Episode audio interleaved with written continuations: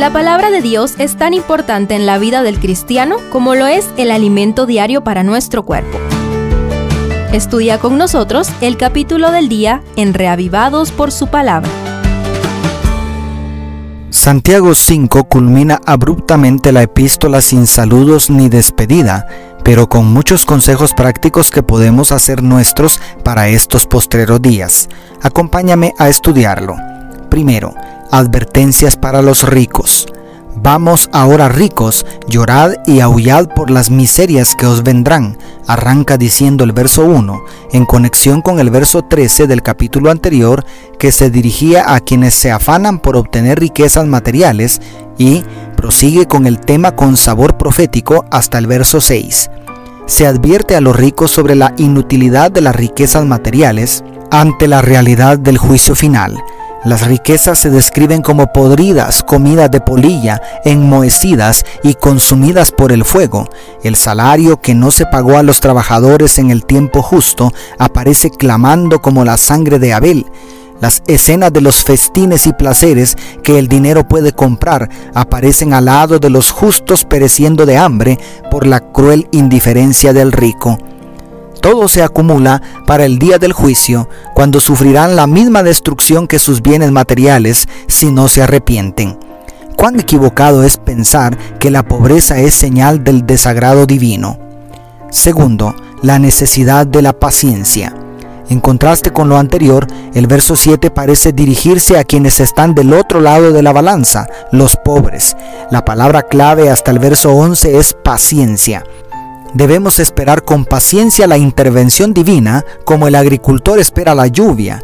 Esta paciencia puede afirmarnos hasta la segunda venida de Cristo, puede fortalecernos para no claudicar en medio de inútiles quejas ni por el sufrimiento, como sucedió con Job.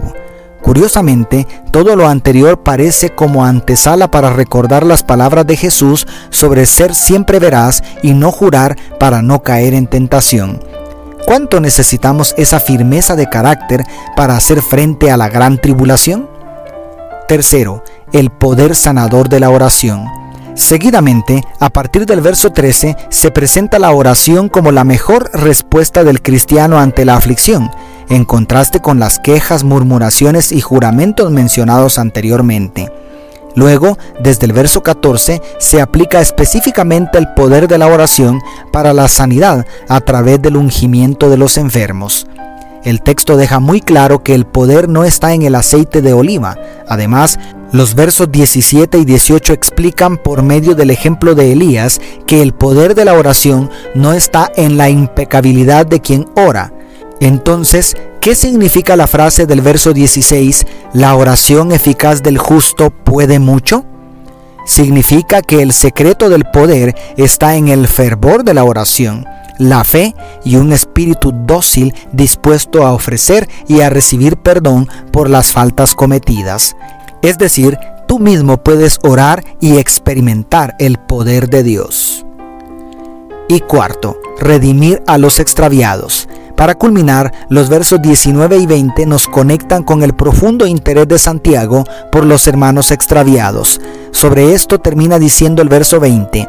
Sepa que el que haga volver al pecador del error de su camino, salvará de muerte un alma y cubrirá multitud de pecados. En otras palabras, todos los consejos prácticos para vivir una religión pura y sin mancha que hemos recibido no son para compararnos con los demás y autoengañarnos con nuestra justicia propia.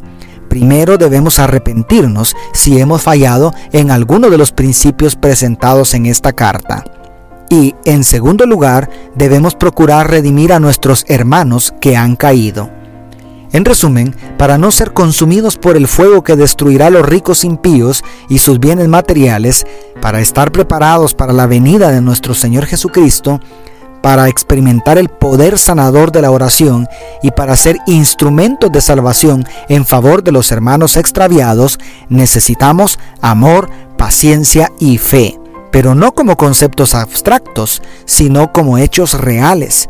¿Quieres empezar a practicarlo ahora mismo? Excelente. Dios te bendiga, tu pastor y amigo Selvin Sosa.